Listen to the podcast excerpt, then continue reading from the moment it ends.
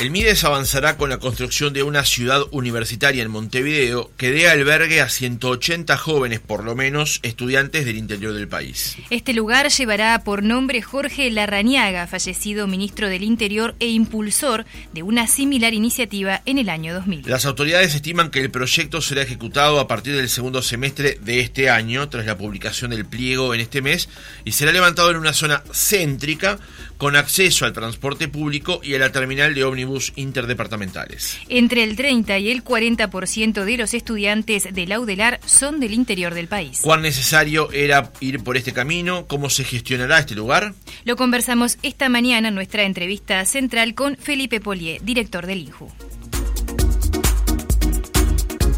Felipe, ¿cómo estás? Buenos días, gracias por acompañarnos. Buen día, un gusto estar por acá, gracias a ustedes por la invitación. Vamos a obviamente profundizar sobre este tema, pero siempre es bueno ordenarle al oyente de dónde viene el entrevistado y qué es el lugar que administra.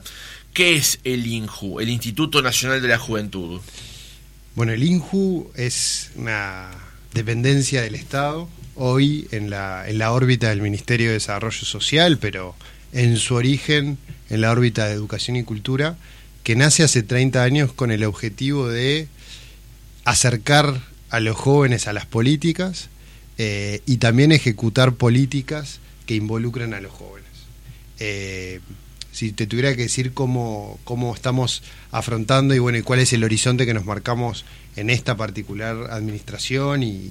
desde que me toca estar al frente del INJU cuando, cuando empezó este gobierno, tiene que ver con tener un, un foco muy claro de participación juvenil, o sea, tener espacios donde eh,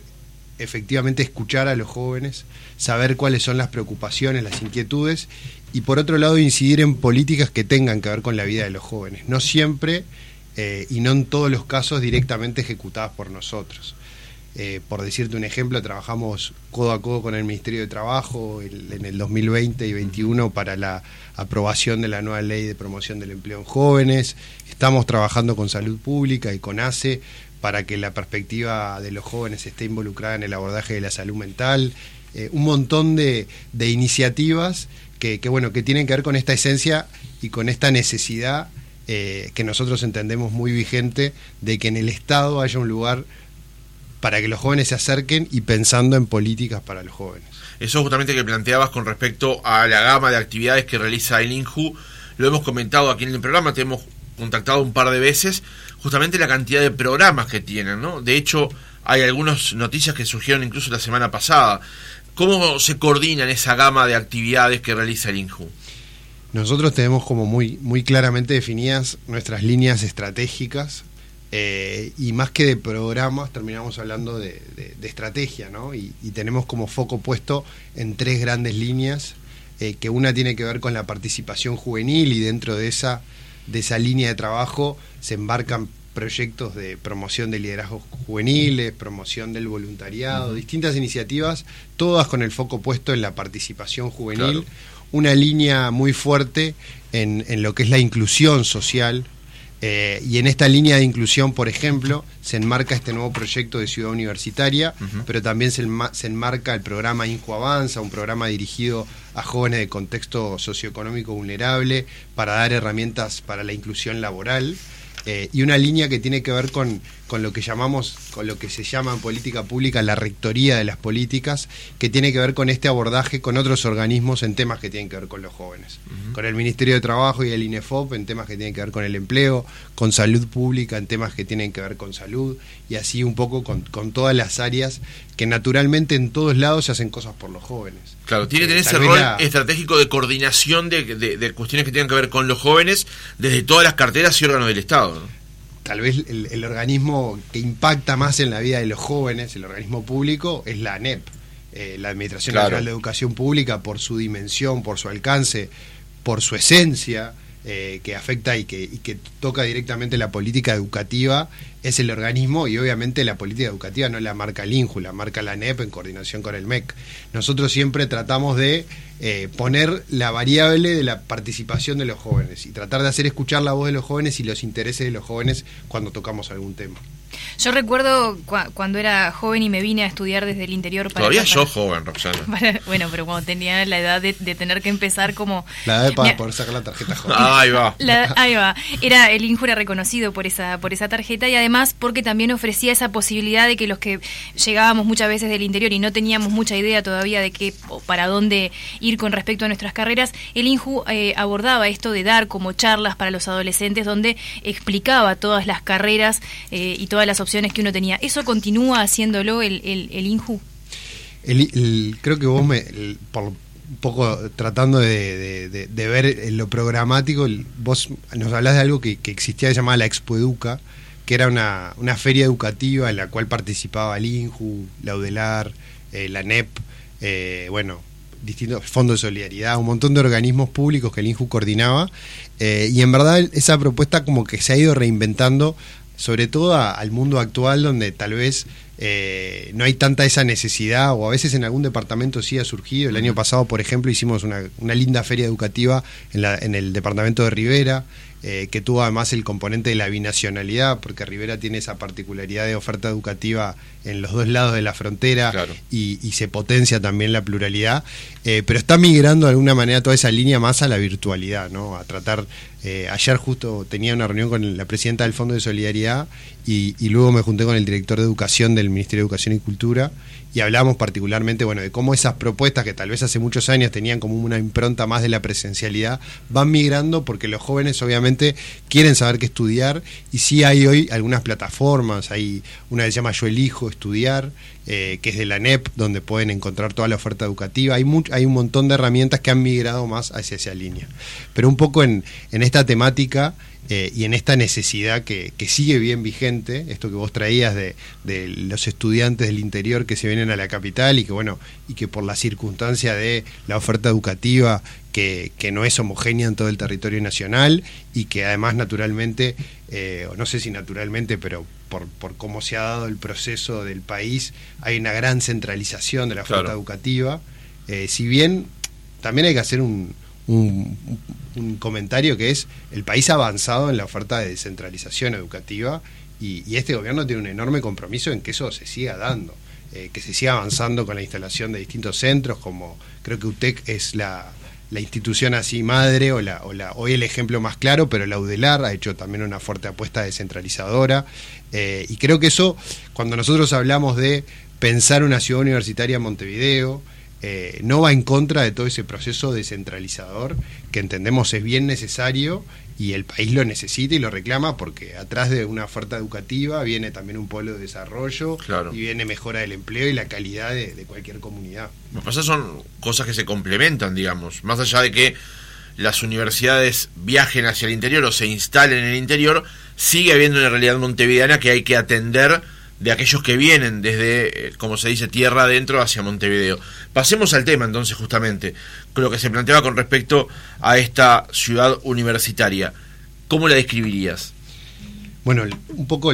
partiendo del por qué, ¿no? que creo que es, que es lo que nos motiva a, embarcarnos en este proyecto, que es la prioridad eh, estratégica y sobre todo porque es empezar algo que no existía y un tema en el que como instituto, como INJU, eh, nunca en, los 30 años se había dado, eh, termina siendo un proyecto muy prioritario en nuestra agenda y en la agenda del propio ministro eh, Martín Lema, que fue quien prioriza este tema a fines del 2021. el origen surge en esta necesidad que nosotros vemos de muchos jóvenes, no solo de, la posibilidad o la imposibilidad a veces de poder acceder a una, a una formación terciaria por no tener los medios económicos para poder costearla en Montevideo, sino también cómo se vive esa experiencia de desarraigo que trae el tener que emigrar del lugar de origen de uno a la capital a una edad temprana, porque estamos hablando de que los gurises, la enorme mayoría vienen con 17, con 18 años, en una etapa de la vida con muchos desafíos por todos lados y además se suma este de empezar a vivir solo, de trasladarte, de estar lejos de tu familia y con la presión o tal vez la, la carga que trae una carrera terciaria, universitaria, como, como todos lo que, lo que hemos pasado, por eso sabemos que a veces pasa. Eh, a esto se suma, además, la, necesidad que algunos intendentes le trasladan al propio ministro de Desarrollo Social de que si bien las intendencias departamentales, que creo que hoy son el principal agente que responde a esta demanda, eh, tienen un montón de residencias y un montón de cupos eh, por los cuales becan a jóvenes del interior que se trasladan a Montevideo, siempre es mayor la demanda que la oferta que pueden brindar. Y, y, en eso el ministro marca la, la, la prioridad de decir, bueno, pensemos cómo el Ministerio de Desarrollo Social, a través del Instituto de la Juventud, puede dar una herramienta o dar una respuesta en esta línea. Ahí empezamos a soñar este proyecto que, bueno, que va concretándose porque hoy dimos un paso muy importante con, bueno, con la publicación del pliego eh, para, la, para la gestión operativa eh, acá hay una participación, que va a haber una participación del Estado en el financiamiento, en el seguimiento social, en la asignación de las becas, pero también nosotros queremos involucrar a un privado en la gestión también operativa de, la ciudad, porque sentimos también que, son los indicados y, nos van a poder aportar un know-how que nosotros como institución no tenemos. Eh, así, bueno, estamos en esta etapa hoy, en la etapa de la publicación, y también inspirados un poco en algo que que, incluso fue ley, yo no sé si hoy sigue vigente, creo que sí, una ley incumplida del, gobierno de, Jorge Valle en el año 2000, en la que Jorge sí. Es el artículo 295 de la ley de presupuesto, lo estaba leyendo anoche, que modificaba el artículo 5 de la ley 16.524, que dice la Comisión verterá partidas anuales al Ministerio de Educación y Cultura con destino a la financiación de las proyecciones, refacciones, reparaciones y construcción de la ciudad universitaria a instalarse en el predio de la ex cárcel Miguelete. En ningún caso la asignación de dichas partidas podrá afectar el pago de las becas. Exactamente, eh, y un poco también cuando nos pusimos a trabajar en esto, inspirados en esa visión de Jorge Larañaga hace 22 años, uno lo piensa en términos y fue hace mucho tiempo, que refleja que es una necesidad no resuelta de muchos años eh, y por eso en homenaje también a, Jorge que, que, bueno que además de, esa impronta y, de esa necesidad siempre ha sido siempre fue un fiel un defensor de, la gente del interior y de la agenda política de la gente del interior el ministro resuelve que, bueno que esta primera etapa de la ciudad universitaria lleve su nombre eh, y con lo que eso trae también para para quienes sufrimos y, bueno y vivimos esta reciente ida temprana de Jorge eh, ejerciendo la función de ministro. Bien, en, declaraciones cuando se conoció la noticia decían que en realidad esto de la, de la ciudad en, en, esto de la ciudad universitaria Inju buscaba dar como un paso más y a su vez que bueno estos eh, edificios que se presenten para la licitación tenían que también como que agregar ciertas facilidades para que no solamente fuera una ciudad universitaria, sino que también los jóvenes pudiesen tener otros espacios. Eh, ¿Qué es lo que tienen pensado puntualmente para esos espacios? Naturalmente, eh, yo les contaba que un poco la motivación es brindar una solución habitacional, que muchas veces económicamente va a ser el diferencial para esa familia, para ese joven, pero también tratar de que con ello venga una experiencia de comunidad que también afiance y, genere una red entre los propios jóvenes para tratar de paliar de la mejor forma este, este proceso de migración que sabemos que muchas veces no es fácil. Eh, por eso cuando, cuando pensamos y soñamos este proyecto, eh, ponemos un fuerte hincapié en, una vivienda de calidad. Eh, eso es un edificio con, con determinadas condiciones, en la cantidad de, personas por habitación, la cantidad de baños que tiene que tener la propiedad, eh,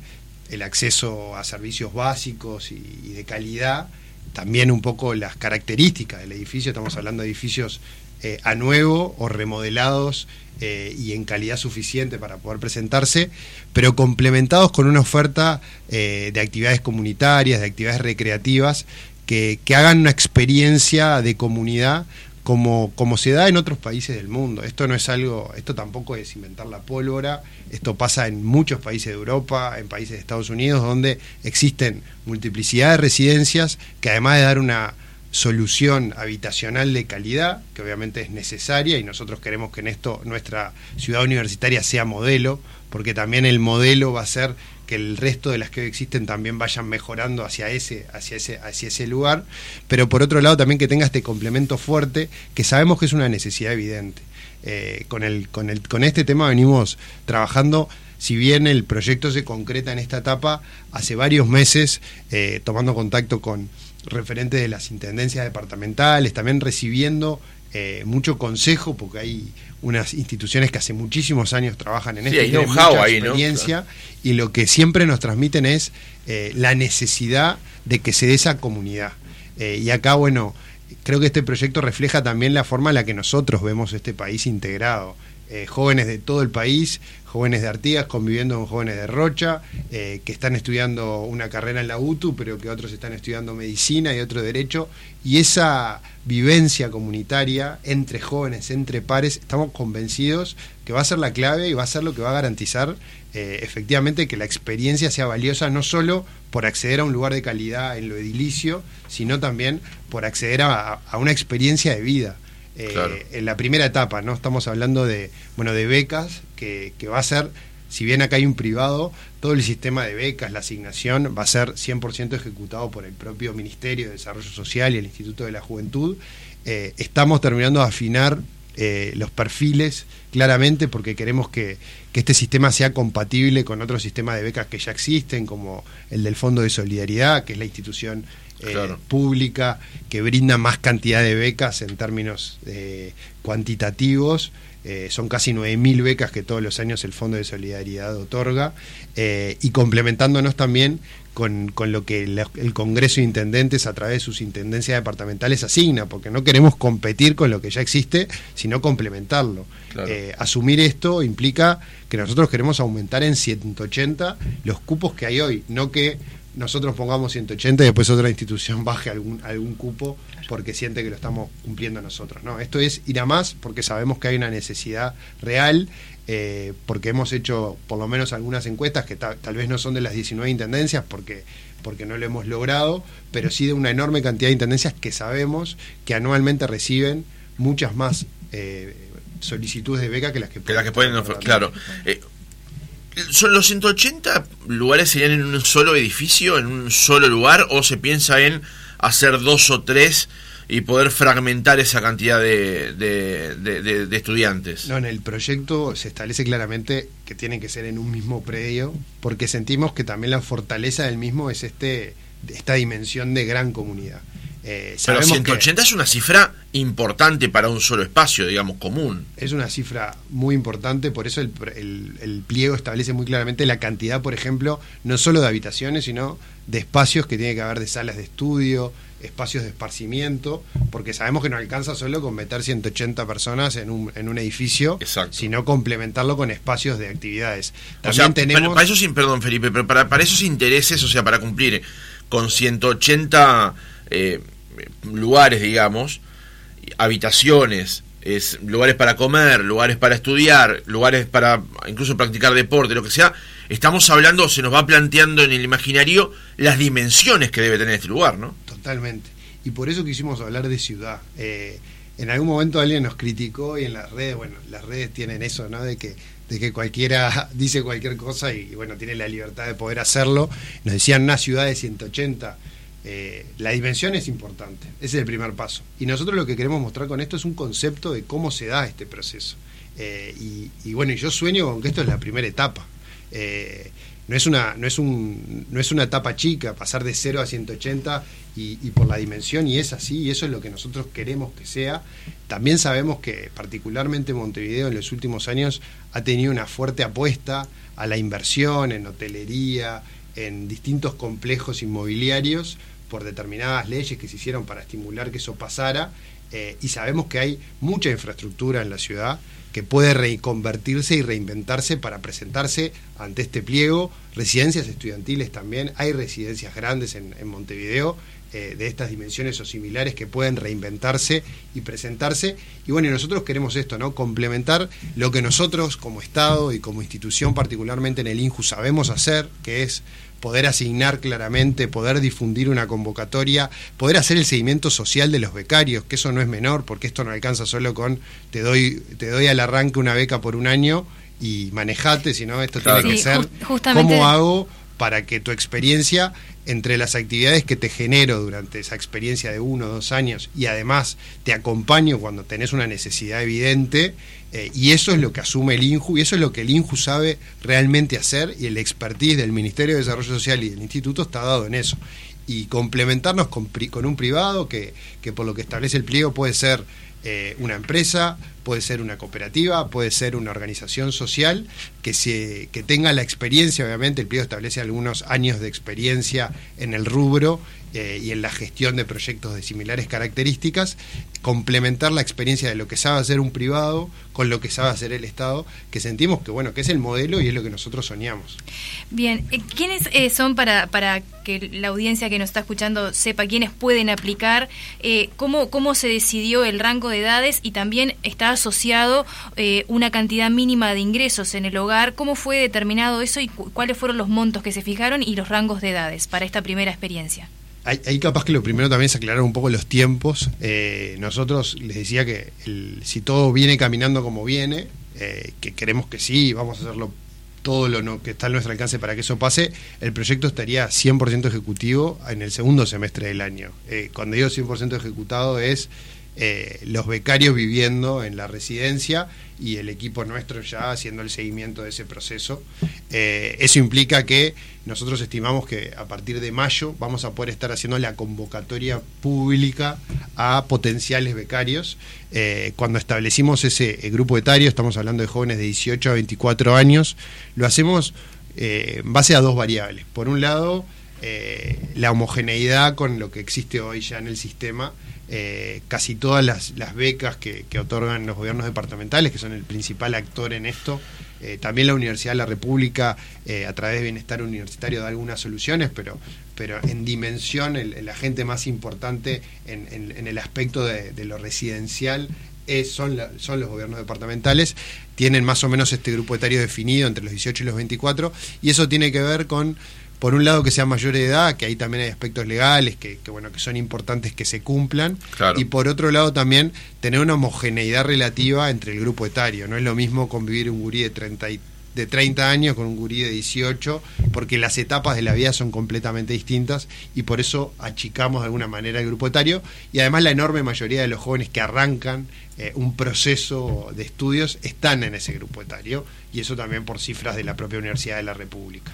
Eh, por otro lado está la priorización de los hogares. Ahí eh, nosotros sí queremos, y ahí estamos discutiendo con, discutiendo no, pero aprendiendo más que discutiendo del Fondo de Solidaridad, que es la institución que tiene más experiencia y, la, y por su dimensión en la asignación de becas, cómo tratar de poder llegar a los hogares que económicamente más lo necesitan, ahí el fondo establece, el fondo otorga las becas a, hogares con, ingresos de, de, máximo 4 BPC por persona del núcleo familiar, pero bueno, también ellos nos planteaban que eso a veces también termina en cierta forma afectando o perjudicando a los hogares monoparentales, entonces bueno, que hay que buscarle un poco la, la, la vuelta para tratar de enfocar ahí y también hacer foco en algunas poblaciones que nos interesa particularmente porque sabemos que son muchas veces eh, más vulnerables de por sí a acceder a una educación terciaria, como son la población trans y la población afro. Eh, que ahí, bueno, eh, también probablemente asignemos un cupo por lo menos de algún porcentaje para poder cumplir también con el marco legal y poder también eh, apoyar particularmente una población que sabemos que tiene más vulnerabilidades. Con respecto al lugar, cuando, hablando de las fechas, uno le llama la atención esta, la, celeridad con la que avanzan, sabiendo que el Estado uruguayo en general este, es bastante lento para algunas cosas. Pero, ¿cómo se va a administrar el lugar en el sentido de tener 180 jóvenes adentro de una ciudad universitaria? ¿Cómo se va a manejar esa, esa realidad? Y la otra pregunta es como si fuéramos a mudarnos, digamos, cuáles serían los amenities de la ciudad universitaria, digamos. Algo ya has avanzado acerca de salas de estudio, cuestiones para la recreación y demás, pero ¿qué más hay dentro de esa oferta? Bueno, respecto a la, celeridad, acá hay un, como un fuerte compromiso político de, que esto de que esto salga y que salga rápido, porque sabemos que la necesidad está. Eh, siempre, obvio, dentro de los parámetros legales y transparentes. Eh, también hubo una decisión desde el día cero cuando empezamos a pensar este proyecto de que esto fuera mediante una licitación pública, porque el proyecto es tan, es tan lindo, es tan bueno, eh, y eso yo estoy convencido, que, no quisimos que, no haya ninguna tela de juicio en, luego cómo eso se termina eh, haciendo realidad. Por eso, por eso el mecanismo es el de la licitación pública. Eh, cuando me hablas un poco de, la, de, la, de las amenities y de lo que establece, eh, el pliego es muy claro en eh, la necesidad de que, primero, que todo se dé en el mismo edificio, porque eso para nosotros es bien importante, porque no es lo mismo vivir en una comunidad de 10 que vivir en una comunidad grande de 180. el proyecto establece bueno que, que en, los distintos espacios tiene, hay, hay un mínimo de salas de estudio, por ejemplo, eh, en cantidad de personas, que son la dimensión es más o menos, si no me equivoco, entre 40 y 60 jóvenes por sala de estudio, con sala de estudio para 20 personas. Eh, también es, eh, se exige la necesidad de que haya todo un área de lavadero con determinados lavarropas industriales. está muy, muy claramente detallado eh, y sobre todo creo que el, gran diferencial y nuestra apuesta fuerte, eh, y creo que era la otra pregunta de Macías, eh, es en esto, para que esto funcione bien, para que la vida comunitaria funcione bien, nosotros le, pusimos un, valor al pliego que es el, se, va a, puntear mejor las ofertas que presenten una experiencia universitaria. Eso es lo que experiencia ciudad universitaria, que eso implica acceso a talleres, acceso a actividades recreativas, actividades semanales como de alguna manera sabemos que pasa en, otras ciudades y en otros lugares del mundo. Esto realmente eh, es innovador para Uruguay, pero no es innovador para el mundo. Eh, y, nosotros sí asumimos el fuerte compromiso de un equipo técnico que va a hacer el seguimiento becario a becario. Acá va a haber un acompañamiento individual. Eh, obviamente que la, la, la periodicidad va a depender de cada caso. Seguramente haya jóvenes que se adapten muy bien y haya jóvenes que les cueste un poco más seguramente haya jóvenes que tengan otras redes naturales eh, en la ciudad, eh, o por familia, o por amigos de familia, o por propios amigos que se hagan en su propia carrera, eh, pero sabemos si hay un compromiso del INJU particularmente, además de, estas actividades, hay un compromiso en el seguimiento y en el acompañamiento social individual, que, que es también lo que nosotros sabemos hacer. Ahora, por ejemplo, en el caso de, porque ciudades universitarias hay en otras partes del mundo, digamos. Por ejemplo, se van a establecer celadores que controlen, por ejemplo, horarios de ingreso, horarios de egreso, uso de los espacios para que no haya abusos o alguno que quede por fuera de, ese, de ingresar a, esos lugares, por ejemplo. Por supuesto, eh, hay todo hay un protocolo de funcionamiento que hoy no está 100% cerrado porque también eh, dependerá mucho de la, de la oferta y de las características de, de las ofertas privadas que terminen eligiéndose en esta licitación y ahí vendrá una etapa a definir, sí, obviamente esto es eh, una, una, un espacio con 180 jóvenes. Eh, nosotros estamos seguros que, que, va a funcionar bien porque creemos también que cuando un gurí, y particularmente cuando, cuando un gurí del interior se le da una, una posibilidad como esta, estamos seguros que la va a abrazar y la va a hacer parte y la va a hacer propia. Pero obviamente que va a haber horarios eh, de funcionamiento, por lo menos un horario máximo en algún momento. Va a haber eh, un staff permanente en el predio, eso sí está establecido en el pliego. Eh, sí hay un montón de reglas que naturalmente se van a acordar y también cuando esto esté operativo van a participar los jóvenes que sean parte de la comunidad en la propia confección de esas reglas, porque para poder realmente que esto funcione, los jóvenes tienen que ser parte, pero estamos seguros de que va a funcionar y va a funcionar bien. ¿Va a haber algún sistema de distribución de becas por departamento? Porque todo apunta a que son 180 lugares, pero quizás eh, haya, por ejemplo, no sé, de algún departamento que, que se inscriba más gente que de otros. Entonces, para de alguna manera respetar algún equilibrio? ¿Tienen previsto que poder atender la, realidad de manera equilibrada de, de, los, de los 18 departamentos, o sea, de jóvenes que se presenten de los 18 departamentos? Bueno, hoy tenemos eh, ahora a las 2 de la tarde una reunión con, con, el presidente del Congreso de Intendentes, Guillermo López, particularmente para empezar a avanzar en esos aspectos, eh, equilibrando eh, sí, sí esta realidad de poder contemplar a todos los departamentos y también las realidades de los departamentos que no son homogéneas y no son las mismas. Eh, y ahí también creo que la experiencia del Fondo de Solidaridad, eh, ayer en la reunión con la presidenta del fondo, ella se comprometió, eh, comprometió al fondo como institución a apoyarnos mucho en la primera etapa del desarrollo, sobre todo en el know-how técnico. El fondo, como le decía, cada año otorga casi 9.000 becas eh, y, de, y con una distribución muy clara que ponen un foco marcado en los hogares de menores ingresos y ellos nos traían un poco esto. A veces la distribución homogénea eh, en los departamentos no es homogénea en la hora de las necesidades que traen, en las realidades de cada departamento. Por eso es bien importante un equilibrio entre la distribución territorial, por eso el actor del Congreso de Intendentes como uno de ellos en la mesa, y por otro lado esto de focalizar sobre todo en los hogares más vulnerables, que es lo que nosotros también queremos que pase. O sea, eh, queremos que, que, sea una herramienta más para que Urises que de otra forma no podrían acceder a una educación terciaria, puedan accederlo y poner otra herramienta, porque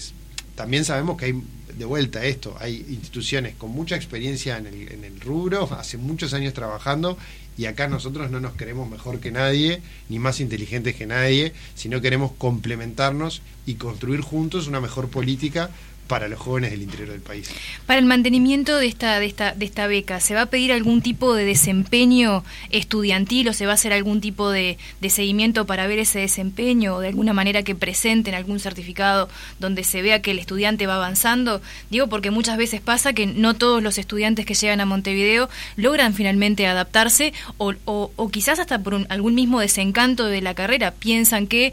iban a andar bárbaro quizás en alguna carrera y se dan cuenta que quizás cuando la empiezan no era lo que les gustaba y de alguna manera no, no, no, no funcionan académicamente. ¿Qué, ¿Qué, qué, determinación se va a tomar en ese caso? nosotros, a priori, el proyecto establece una beca eh, que se otorga por un año y se puede extender al segundo año en función de, de esto que tú traías, ¿no? De, no tanto del desempeño, sino del mantenimiento de la, de la, de la propuesta educativa y eso obviamente se mide en eh, aprobación de, un curso o aprobación de un examen. Hay, que ajustar un poco ahí también con los parámetros del fondo. Todavía esos detalles es lo que yo te decía, el, hilo fino, sobre todo el llamado, que, que, bueno, que obviamente cuando en mayo anunciemos públicamente el llamado a becarios, todo eso va a estar bien claramente establecido en las bases del mismo, para, para que no haya ninguna duda de ni de cómo se asigna ni de cómo se mantiene. Pero sí es un equilibrio entre, eh, por un periodo, de alguna manera de cierta gracia que uno podría hablar, que es también esa primera etapa de adaptación, pero por otro lado sí el compromiso y el mantenimiento de la beca eh, acorde también al desempeño y, al, y a la devolución que ese joven hace al propio sistema, ¿no? En esto de eh, la convivencia es clave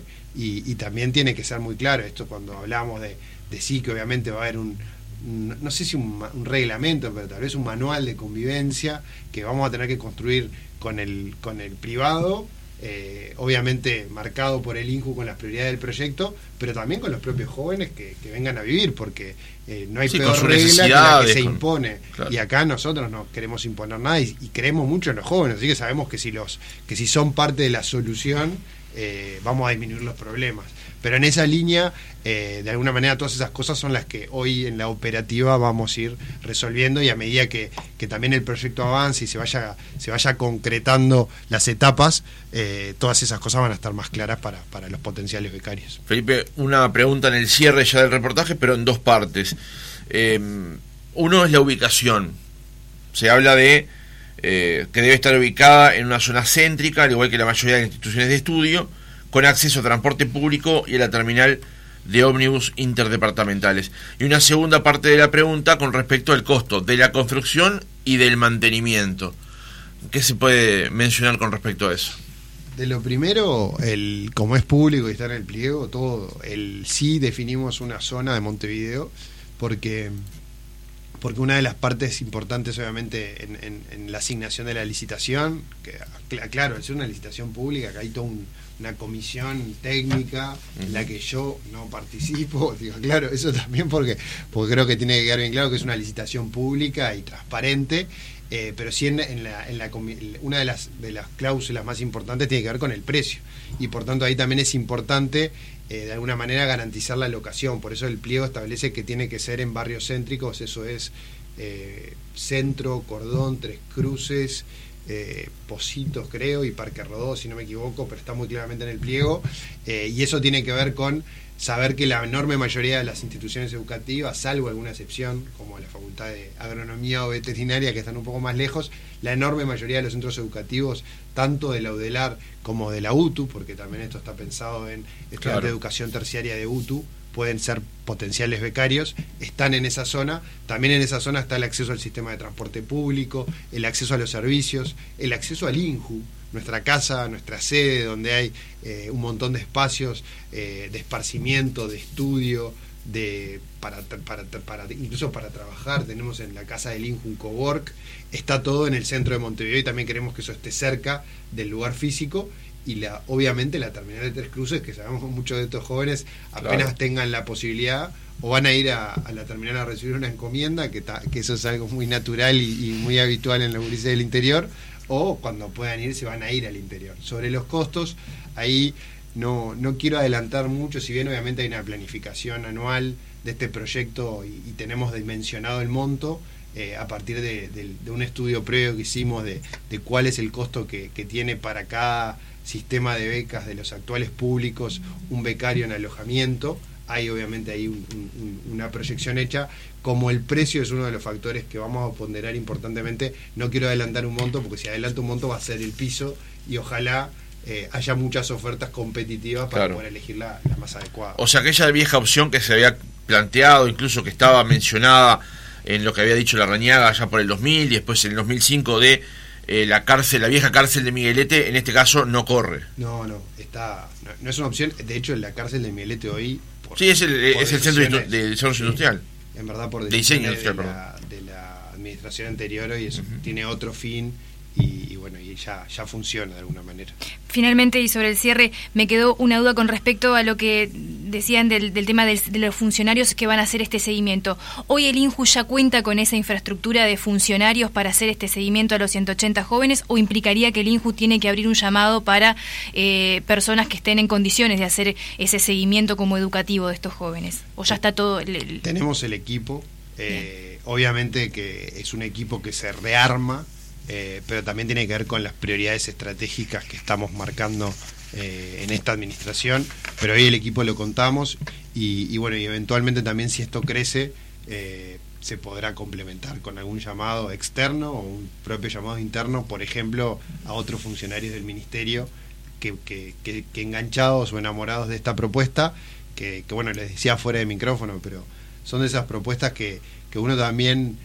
trabaja con, con ganas y, he visto la respuesta que ha tenido en muchos funcionarios del ministerio, que, bueno, que si esto sale hay una priorización política, si esto sale con, en, tiempo récord, y por lo menos a la interna del ministerio ha sido como con un manejo muy, muy, muy adecuado de los tiempos, también sale porque hay muchos funcionarios que le metieron muchas horas, que se quedaron hasta fuera de su horario de trabajo trabajando los últimos días para que los pliegos quedaran adecuadamente redactados, eh, y es porque también siempre te encontrás con alguien que le, que le toca el corazón y, me, acuerdo de una de las jefas de compras de ahí del ministerio me decía, pasa que esto para mí es muy simbólico porque yo viví esto eh, y creo que la gente, ella me decía, los gurises del interior de Montevideo a veces no se dan cuenta lo que implica esto para alguien del interior y lo que hubiera implicado para mí eh, no solo poder acceder a una vivienda de calidad cuando, cuando me tocó empezar la carrera, sino también hacerlo acompañada. Porque eso es lo que ella me planteaba. Muchas veces hay gurises que capaz que pueden acceder, pero no pero lo hacen solos o compartiendo una habitación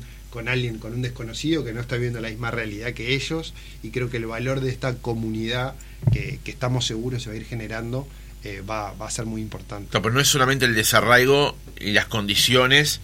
sino también es, es, es, ese recién es el comienzo del camino realmente, ¿no? Y hacerlo acompañado sin duda resulta mucho mejor. Totalmente, o sea, al, al, a la dificultad o al desafío de estar lejos de casa, de tener que manejarte con la comida. Eh, con los pesos que son escasos. Se suma el desafío de la educación, porque, o sea, el arranque de cualquier carrera, y pienso en, en mi caso, cuando arranqué medicina, eh, es, el hombre es demandante, es desafiante, y ni que hablarse a eso. Y yo que era montevideano y llegaba a casa y, tenía todo resuelto, eh, y tenía a mis padres y a mis hermanos y a mis amigos de toda la vida también ahí, eh, ni que hablar cuando eso se suma toda esta variable. Por eso el, valor agregado, no solo de, acceder a una, a una vivienda y un lugar de calidad, sino el valor agregado de esa comunidad, sentimos que es la, la fuerza más grande que tiene este proyecto. Felipe Polié, director del INJU, muchas gracias por haber estado otra mañana con nosotros. Muchas gracias a ustedes y, y bueno, gracias también por, por contar y difundir esta iniciativa.